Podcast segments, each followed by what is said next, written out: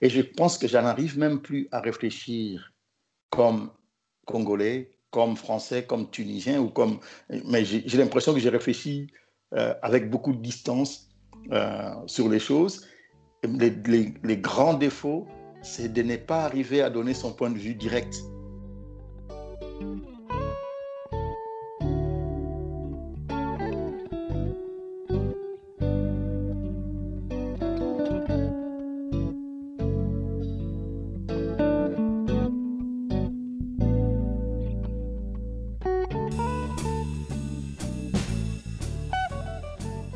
Voilà, je suis Freddy Nzambé, donc euh, je suis du Congo Kinshasa. Euh, mon épouse est Sylvie, qui est du Congo Brazzaville, et nous avons deux filles, euh, Divi, 20 ans, qui est née au Maroc, et Sarah, 15 ans, qui est née en Tunisie. Donc nous sommes de deux Congos, mais en même temps de quatre pays différents de naissance. Et donc, je suis aussi pasteur à l'Église réformée de Tunisie actuellement. Et puis, euh, j'ai été aussi au Maroc et j'ai été pendant quelques années envoyé des FAP.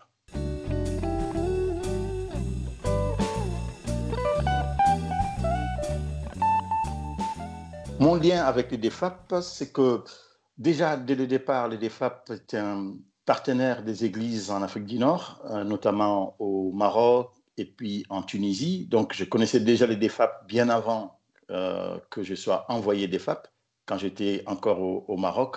Et puis, j'ai été envoyé en 2009 par les DFAP, pendant que j'étais, nous en France, euh, pendant trois ans. J'ai été envoyé par les DFAP en Tunisie comme VSI, euh, volontaire de solidarité internationale, auprès de, euh, des migrants subsahariens et aussi en lien avec tout ce qui était prise en charge des étudiants subsahariens qui étaient en recherche et certains subsahariens qui étaient aussi en souffrance en arrivant en Tunisie.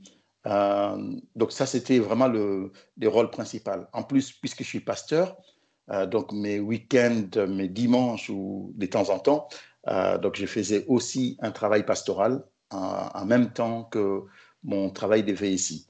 Et donc ça, c'est les liens avec les DFAP, ça a été les liens d'être envoyé VSI. Et depuis que j'ai terminé tout mon, parcours VSI, donc j'ai fait six ans avec les DFAP. Hein. Je fais les parcours des deux ans renouvelables trois fois. Et euh, après les six ans, je suis quand même resté toujours en lien avec les DFAP pour aussi accompagner les envoyés DFAP qui sont envoyés en Tunisie euh, au niveau de l'écoute au niveau du lien aussi qu'il peut y avoir entre les envoyés et les structures d'envoi. Euh, parfois, ça peut être difficile la compréhension et ça permet aussi, avec mon expérience, de partager euh, c'est là avec les envoyés et aussi de discuter avec les partenaires sur place pour une meilleure compréhension euh, du travail.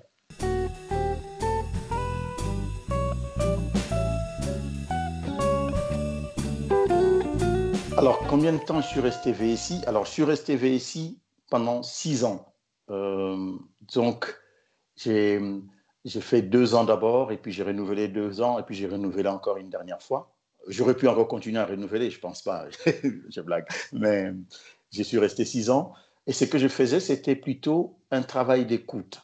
Euh, le travail d'écoute euh, par rapport aux migrants, euh, pas seulement les migrants qui sont venus pour chercher d'aller en Europe, mais une autre possibilité qu'il y avait, c'était que beaucoup d'étudiants qui arrivent en Afrique du Nord viennent pour étudier et certains se retrouvent avec un diplôme qui peut-être n'étaient pas les diplômes du départ qu'ils ont voulu. Et ils ne le retrouvent pas dans les pays euh, d'études, par exemple en Tunisie ou au Maroc. Parfois, ils ne trouvent pas ce qu'ils ont vraiment voulu comme choix. Et ils pensent partir en Europe pour avoir ces diplômes-là. Sauf que les problèmes des visas peuvent être euh, difficiles à trouver. Et pour certains, ils basculent vers l'immigration clandestine qui est aussi difficile. Et ça, c'est euh, l'autre partie de, du, travail qu'on faisait, être là pour écouter, pour accompagner, pour aussi conseiller. Parfois, euh, la personne ne voit pas clairement qu'il y a des possibilités d'études en Tunisie qui sont aussi de compétences euh, égales presque avec l'Europe, mais qu'on ne voit pas. Donc, on les accompagne dans ce sens-là. Nous avons aussi un foyer qui accueille des jeunes étudiantes subsahariens. Donc, nous avons des chambres et elles habitent sur place, qui n'ont pas de moyens pour payer un loyer convenable en ville, ils peuvent être là avec un, loyer modique et qui peuvent les aider aussi à être accompagnés. Et nous les écoutons. Quand j'ai dit nous, c'est mon épouse et moi. Euh, nous les écoutons et nous les encourageons. Euh, pour, en guise d'exemple, c'est que on a eu une étudiante qui a été là au foyer, avec qui on a accompagné, qui par la suite a pu monter son entreprise qui est encore en train d'être de prendre ses envols en Tunisie. Il y a une autre qui était venue et qui avait envie à tout prix après ses études d'aller en Suisse parce qu'il voyait que son avenir en Suisse, pas ailleurs, avec qui nous avons discuté, puis on a accompagné, qui est réparti dans son pays et qui aujourd'hui est marié, euh, travaille. Donc on a laissé nouvelles. On a eu un étudiant qui était venu, ça c'est des choses parfois qu'on découvre, un étudiant qui est venu en Tunisie pour étudier, mais qui avait un diplôme qui ne portait pas son nom d'origine parce qu'il a trafiqué des diplômes et parce qu'il s'est retrouvé dans un, cercle vicieux avec une date de naissance qui n'est pas sa date de naissance et toutes ces choses. Nous avons pu discuter avec lui, on a pu l'encourager et finalement il a décidé de rentrer dans son pays pour faire des études différemment. Et aujourd'hui, euh, on est en contact, il a fini ses études, il travaille euh, et il mène sa vie et il est toujours encore euh, reconnaissant. Donc nous avons ces genres de travail que nous faisions, c'était surtout l'accompagnement des étudiants subsahariens. Et puis, on avait aussi des personnes, des migrants qui venaient parce qu'ils ont été trompés dans leur pays, soi-disant qu'ils pouvaient travailler en Tunisie, dans une société, dans un travail normal. Et ils se retrouvent euh, que ce n'était pas un travail euh, dans un bureau ou dans une entreprise, par contre, ils arrivent, on leur arrache les passeports et ils deviennent femmes de ménage ou, euh, gardiens d'une maison, d'une grande famille tunisienne et, et, ils sont renfermés là. Et ces personnes-là ont souvent pas la possibilité de rencontrer le monde extérieur. Hein, pour certains, il y a la possibilité d'aller à l'église les dimanches, mais avec l'interdiction de parler avec qui que ce soit. Et quand euh, le fait que j'ai travaillé comme VSI et aussi en même temps comme pasteur dans l'église, on pouvait écouter ce genre de personnes et pouvoir aider. Et ça aussi, ça nous a servi de créer des liens avec certaines ambassades, certaines ambassades euh, des pays d'origine, pour trouver des pistes de, solutions pour ces personnes-là euh, qui étaient, moi je dirais, incarcérées dans l'esclavage moderne. Quoi. Et, ça, ça fait partie de... C'était pas dans le cahier des charges de mon VSI avec les DFAP, mais ça s'est développé euh, dans le travail euh, sur place en le faisant. Et les DFAP n'ont pas trouvé d'inconvénient à le faire puisque ça rentrait dans les cadres de ce qui était aussi euh, demandé. Voilà. Donc, je ne sais pas si je réponds, je, je, pars dans beaucoup de choses, mais c'est vraiment ça. J'ai un, une image qui me vient à l'esprit d'un jeune je préfère ne pas citer les noms parce que la personne est encore vivante, euh, qui était venue dans mon bureau et avec qui on parlait, qui était venu pour aller, il venait d'Afrique de l'Ouest et il voulait aller en Italie à tout prix. Euh, lui, c'était le but, c'était d'arriver en Tunisie, de traverser et de partir. Et je l'ai pris dans mon bureau, on a commencé à discuter, on a commencé à prendre du temps de discuter puisqu'il était chrétien. Et je lui ai dit, mais est-ce que tu trouves normal en tant que chrétien de rentrer dans des combines, dans des mensonge énorme. Et est-ce que c'est tout à fait normal? Et puis il dit non, c'est pas possible. J'ai dit, mais ta vie sera que du mensonge chaque fois. Le fait que tu vas arriver en Italie pour dire que tu ne t'appelles pas comme ça et que tu t'appelles différemment, et ça serait un peu compliqué. donc on a commencé la discussion, on a commencé à se voir presque chaque semaine, je dirais. Euh, on s'est vu plusieurs fois. Et dans la discussion, il s'est avéré qu'il m'a dit non, j'aimerais bien étudier euh, les cinémas. J'aime beaucoup les cinémas. J'aimerais bien étudier les cinémas. Et donc, il a fait les études d'audiovisuel sur place en Tunisie et il travaillait euh, euh, comme gardien dans une maison. Il travaillait dans un jardin pour cercler les jardins. Et avec cet argent, il arrivait à payer ses études difficilement et on l'aidait aussi. Et il a fini ses études et il est réparti chez lui. Et maintenant, ce jeune homme prend en charge euh, les enfants de rue dans son pays et il est marié. Donc, ils vont se marier samedi, voilà, samedi prochain, on s'est marié. et, donc, ça, c'est quelque chose qui encourage aussi de voir ce genre de clin d'œil, de, victoires. Mais il y a aussi des échecs. il y a aussi des échecs de notre travail, c'est que on a parfois des personnes qui sont venues parler avec nous et qui ont pris les bateaux en passant par la Libye. Et la Libye étant un cycle, euh, je dirais, difficile, parce que les migrants qui rentrent dans, le, dans les circuits de la Libye pour traverser, hein, pour les filles, hein, je dirais systématiquement, elles sont violées, même les garçons. Et vous avez peut-être suivi euh, l'esclavage en Libye qui s'est passé, mais beaucoup d'étudiants euh, qui ont fini leurs études, ils ont dit, j'ai fait mes études pour mes parents, maintenant c'est bon, je vais me débrouiller, je vais aller en Europe. Parce que l'Europe, c'est le Dorado, et ils traversent parfois. Et on a ce genre de cas qu'il faut aussi accompagner en, les écoutant, en les guidant un peu sur les décisions qu'ils peuvent prendre, qui peuvent être néfastes pour leur vie. Mais on a des échecs de certains qui sont partis. Euh, je me souviens de, cet étudiant congolais qui est parti avec 300 autres euh, migrants ivoiriens dont le bateau a échoué en Méditerranée, et alors qu'il euh, il avait sa maîtrise en, en, économie et qui est mort comme ça, euh, juste parce qu'il voulait le Eldorado. Donc, il y a des victoires, il y a aussi, il y a aussi eu beaucoup d'échecs dans ce travail d'accompagnement, mais est-ce cela veut dire qu'il ne faut pas accompagner? Non, euh, il le faut.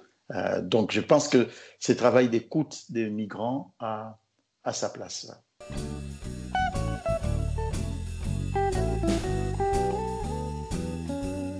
Alors, ce n'est pas toujours très simple d'accompagner les envoyés qui arrivent parce que euh, ça dépend euh, si c'est un service civique, un jeune qui arrive, qui sort juste de ses 17-18 ans et qui arrive en Tunisie, il y a beaucoup d'espoir, euh, il y a beaucoup de choses.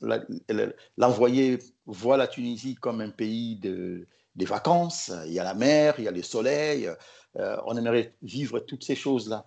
Mais alors que quand l'envoyé arrive, il se retrouve dans un pays qui est aussi un pays musulman, qui est aussi un, pas un État islamique sur les papiers, mais qui est quand même, euh, on, pourrait le dire. Il y a des restrictions qui sont faites euh, que les envoyés ne comprennent pas du tout. Euh, par exemple, une fille qui est sifflée dans la rue, c'est un choc, c'est quelque chose qu'on n'imagine pas du tout qu'on allait vivre ça. Et les filles en sortant, oh, tu portes une mini-jupe, alors que Tunis, c'est comme une ville où on peut trouver les filles habillées à l'occidental. Ben, de se voir euh, plus du tout dans l'œil du touriste, mais dans l'œil de celui qui vit sur place, en étant dans le quartier où on vit, les gens ne nous regardent plus comme un touriste, on nous voit comme quelqu'un qui est sur place. Et du coup, on peut être sifflé, on peut être facilement dragué par quatre ou cinq garçons dans la rue, juste parce qu'on est un mini-jupe, ils pensent que tu es une fille facile, alors que ce n'est pas le cas. Donc ça, c'est des choses qu'il faut en même temps expliquer aux, envoyés à, filles, tout comme garçons, hein, qui arrivent, par exemple, de prendre la bière, même si les Tunisiens ils prennent de la bière, mais quand on prend de la bière dans la rue, ça montre très bien qu'on est un soulard, on est un... Et, et, et ça, c'est pas simple. Et ce qui est aussi quelque chose qui est compliqué pour euh, les envoyés euh, qui arrivent, c'est que la plupart des Occidentaux qui viennent en Tunisie sont considérés comme étant obligatoirement des chrétiens, alors que euh, ce n'est pas le cas. Euh, c'est-à-dire, euh, ils pensent toujours qu'ils sont chrétiens, mais il faut expliquer qu'ils ne sont pas chrétiens. Ils disent, ah mais voilà, il fait ça, donc les chrétiens, ils font ça. Alors que ce n'est pas du tout, c'est pas parce qu'on on, est français qu'on est chrétien. Donc, et les gens sont choqués de voir que les Tunisiens peuvent penser comme ça. Mais en fait, tout Tunisien n'a pas les regards de ce qui est à l'extérieur parce qu'on pense qu'une religion incarne aussi l'État. Donc ça, c'est des choses qu'il faut prendre aussi le temps de pouvoir euh, expliquer, mais aussi d'expliquer aux, envoyés que quand on arrive dans, un pays comme la Tunisie, euh, c'est aussi de se faire accepter dans, dans le quartier. Euh, en guise d'exemple, nous, quand on est arrivé en Tunisie, la première semaine, on nous a cassé la voiture. Et euh, on nous a volé quelque chose dans la voiture. La voiture était cassée devant la maison. Et quelques mois plus tard, l'épicier du quartier m'a dit euh, Vous savez, on vous avait cassé la voiture la dernière fois. J'ai dit Oui, je sais qu'on m'a cassé la voiture. Il a dit Les gens qui ont cassé la voiture ont pu le faire parce que personne n'était là pour vous protéger. Maintenant, on sait que vous faites partie du quartier et plus jamais on vous cassera la voiture. Bon, c'est pas lui le voleur, c'est pas lui, mais c'est juste pour dire que maintenant que tu fais partie du quartier, maintenant qu'on te connaît, maintenant qu'on sait que tu fais partie de nous, tu deviens une personne à protéger. Et c'est ça qui, est aussi important de dire aux envoyés, d'avoir une bonne relation envers les gens, euh, de savoir les us et coutumes dans, le pays. Par exemple, on ne refuse pas une invitation euh, à, manger, euh, même si c'est compliqué, mais de pouvoir prendre juste un tout petit peu et de dire bon, j'ai pas faim ou euh, je peux pas trop manger ou euh, mais de, répondre à l'invitation euh, qui, qui, est faite. Et il y, y, a tellement de choses juste d'expliquer aux envoyés les us et coutumes dans les pays, comment les gens vivent. les Tunisiens sont très ouverts quand même dans, dans le sens où quand ils connaissent quelqu'un, quand ils sont proches d'une personne, ils deviennent presque envahissants parfois, mais ils te prennent vraiment dans, sous leurs ailes, comme si tu, leur appartenais, comme si tu étais leur produit propre. Et ça aussi, c'est quelque chose qui peut être aussi très euh, comme une souffrance. Je peux prendre un exemple. Je vais prendre un exemple. C'est que les Tunisiens peuvent te poser la question alors, euh, tu gagnes, qu'est-ce que tu fais dans la vie? Tu dis, ouais, bon, moi, je suis, euh, j'enseigne. Tu gagnes combien? Tu gagnes combien? Ça, c'est quelque chose qu'on ne pense jamais que quelqu'un nous demande quel est notre salaire. Mais en fait, ils le demandent normalement. Ce n'est pas qu'ils veulent savoir combien tu as sur ton compte bancaire, mais c'est juste une question tout à fait normale. Je te connais, alors je dois savoir combien tu gagnes. Tu peux aussi refuser tranquillement en disant Oh, mais écoute, tu vas me dire combien toi tu gagnes. On ne va pas parler de combien on gagne. On est amis sans savoir qu'est-ce qu'on gagne. Quoi. Mais ils les posent naturellement, ces genres de questions qui peuvent être choquants et même peuvent nous bloquer pour dire que, ah mais tiens, il veut tout savoir. Ils peuvent même demander combien d'enfants vous avez dans votre famille, est-ce que vous avez, est-ce que vous aimez la Tunisie? Ça, c'est la question qu'ils vont demander. Est-ce que vous aimez la Tunisie? La réponse est toujours oui, on aime la Tunisie et on donne les exemples des choses qu'on aime. Et puis, il faut rajouter, je n'aime pas ça, je n'aime pas ça, je n'aime pas ça. Et là, ils apprécient. Parce qu'ils pensent que si tu dis que je n'aime la Tunisie et puis tu dis que des bonnes choses, ils se disent, ah mais tiens, il y a peut-être quelque chose qui ne va pas. Et puis tu expliques. Et puis après, la chose qu'ils font, euh, ils ont quand même envie de te convertir à l'islam. Ça, c'est aussi quelque chose qui est là, où ils vont dire, est-ce que tu es musulman? Euh, Donc, il faut aussi savoir répondre avec respect vis-à-vis de l'islam. Euh, par exemple, moi, j'explique toujours aux envoyés, vous êtes en Tunisie, c'est un pays musulman, il faut faire gaffe de ne jamais dire du mal du prophète et de ne jamais dire du mal du Coran. Et c'est important de, pouvoir les savoir. Ça ne veut pas dire qu'on est d'accord avec euh, Mohamed. On peut être euh, bouddhiste, on peut être chrétien, on peut être autre chose, qu'on ne va pas avec euh, l'islam. On n'est pas d'accord avec certaines choses peut-être de l'islam, mais le respect vis-à-vis du prophète doit quand même l'être. moi, par exemple, on me dit, est-ce que tu crois à Mohamed Moi, je ne crois pas à Mohamed. Moi, je dis toujours, je crois que Mohamed le prophète de l'islam. C'est quelqu'un qui a été très influent pour entraîner beaucoup de gens à la foi musulmane. Il a été vraiment un bon communicant. Et je reste là. Donc, je ne rentre pas dans les détails qu'il faut. Quand on me dit tu crois au Coran, j'ai dit je crois que le Coran, c'est un livre saint pour les musulmans et, ça apporte euh, ce qu'il faut pour la foi musulmane. J'évite de rentrer dans, dans, dans, le critique de, l'islam comme il faut parce que ça, c'est un affront, parce que l'islam fait partie de l'identité même hein, des Tunisiens. Et ça, c'est des choses qu'on rappelle aux, aux envoyés euh, quand ils arrivent. Mais en même temps, la Tunisie est un beau pays à découvrir. Donc, il y a des choses à faire, euh, des, endroits à visiter. Et j'encourage de, visiter les pays, j'encourage de se faire des amis euh, dans le pays pour que ces amis-là nous amènent à découvrir euh, les pays parce qu'il y a une très grande richesse qu'on trouve entre Tunis et, et Gabès ou les autres villes à Mednine, toutes les autres villes, c'est très différent. Ce pas les mêmes Tunisiens dans la manière de vivre, dans l'accueil, dans la manière de réagir.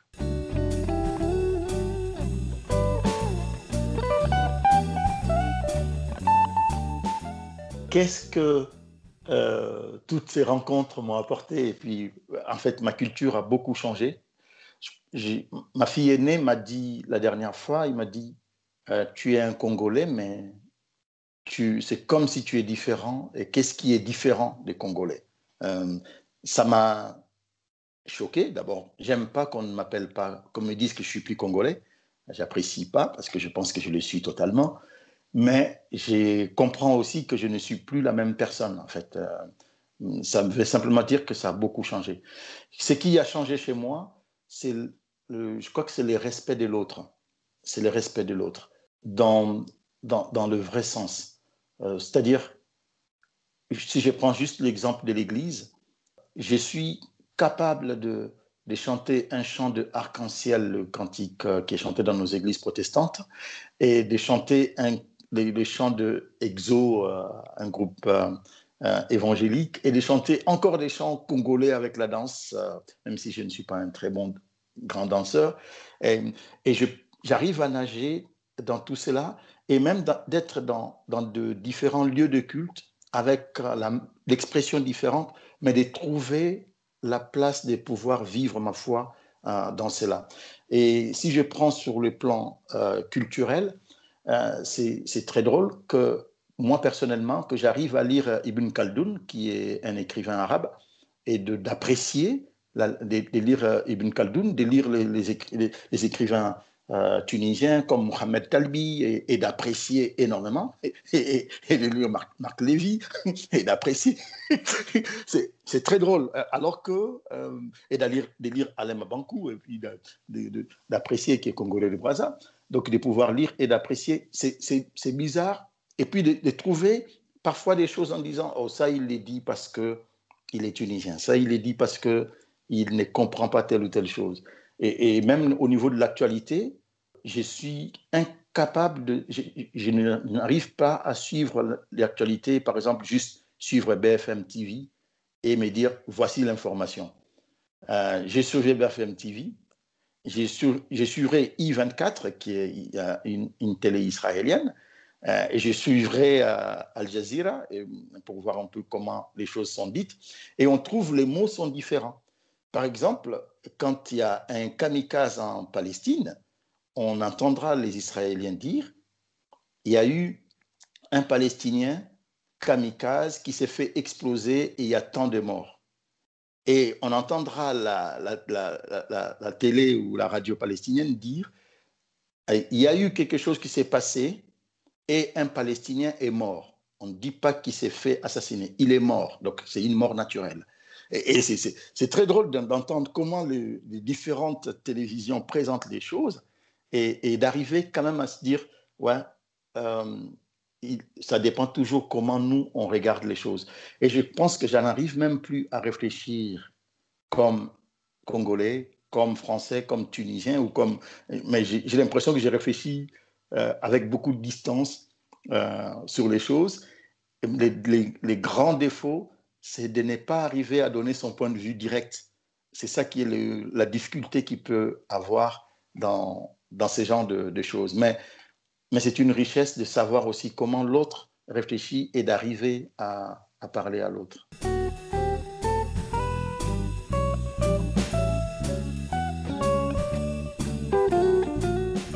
Euh, je vais le dire en arabe, euh, donc ça touche au porte-monnaie et non à la santé. Et ça, c'est quelque chose que j'ai appris. Euh, ils ont, il y a deux expressions que j'aime, mais cette expression-là me touche beaucoup parce qu'une fois, euh, je fais un accident de voiture et euh, l'autre chauffeur était fautif. C'était bien d'abord que quelqu'un d'autre soit fautif que moi.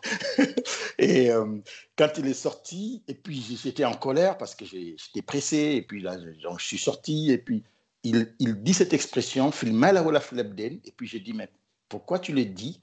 Et qu'est-ce que ça veut dire? Et puis il m'a expliqué, il m'a dit, heureusement, ça a touché que le porte-monnaie, donc tu vas réparer la voiture, et moi je dois payer, ça touche à notre porte-monnaie, mais pas à ta santé. Et j'ai trouvé ça très beau, c'est que dans la vie, nous, nous, inquiétons de beaucoup de choses, nous nous inquiétons de, notre porte-monnaie, nous nous inquiétons de tout ce que nous pourrions gagner, mais en fait, euh, on, le voit avec les Covid, euh, comment on, on, privilégie la santé, on a certains prennent soin de la santé, on essaye de voir comment, va, euh, comment nous allons au niveau de la santé. Et je trouve ça très beau comme euh, expression euh, chez les Tunisiens que la vie ne s'arrête pas au porte-monnaie, la vie est, aussi la santé. ça peut toucher au porte-monnaie par la santé, on peut être heureux de cela. Et l'autre expression, je peux me permettre quand même de pouvoir dire l'autre expression, qu'ils disent qui il faut calmer. Donc, c'est comme l'huile sur l'eau, c'est-à-dire comme l'eau sur l'huile, cette expression qui est que je vais bien au point que tu peux distinguer euh, ce qui ne va pas et ce qui va chez moi. Euh, c'est-à-dire, quand ils répondent je vais bien, euh, en disant qu'il faut calmer, ils, ils, sont en train de dire que je te dis que je vais bien, mais tu peux aussi savoir, même à l'intérieur de moi, si quelque chose ne va pas, parce que je suis vrai avec toi. Et, ça, c'est quelque chose qui s'est construit quand on devient plus ami avec eux. ça, c'est ce que je pourrais dire.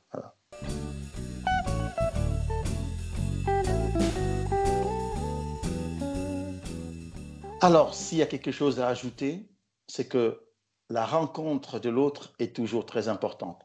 Euh, sortir de sa culture et rencontrer l'autre culture nous permet de pouvoir vivre dans ces mondes différemment en voyant les choses aussi d'une manière différente, en relativisant aussi les choses que nous pourrions ne pas avoir ou les choses que nous avons, euh, et de se dire que l'autre ne l'a peut-être pas ou l'autre a plus que ça, mais je peux être content de ce que, ce que j'ai.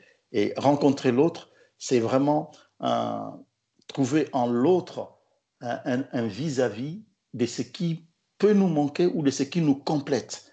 Euh, on a très peur de l'autre, mais moi personnellement, en tant que chrétien, en rencontrant les musulmans, j'ai appris à être encore chrétien dans ma foi, être affermi, parce que j'étais en échange avec l'islam. Et, ça, c'est très important.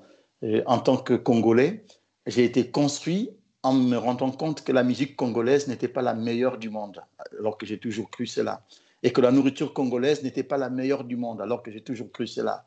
Euh, donc c'est aussi important la rencontre avec l'autre, de, de, savoir, euh, et ça nous met au défi, et ça nous porte de l'avant, et ça nous permet de vivre différemment sur cette terre durant le jour qui nous reste. Voilà.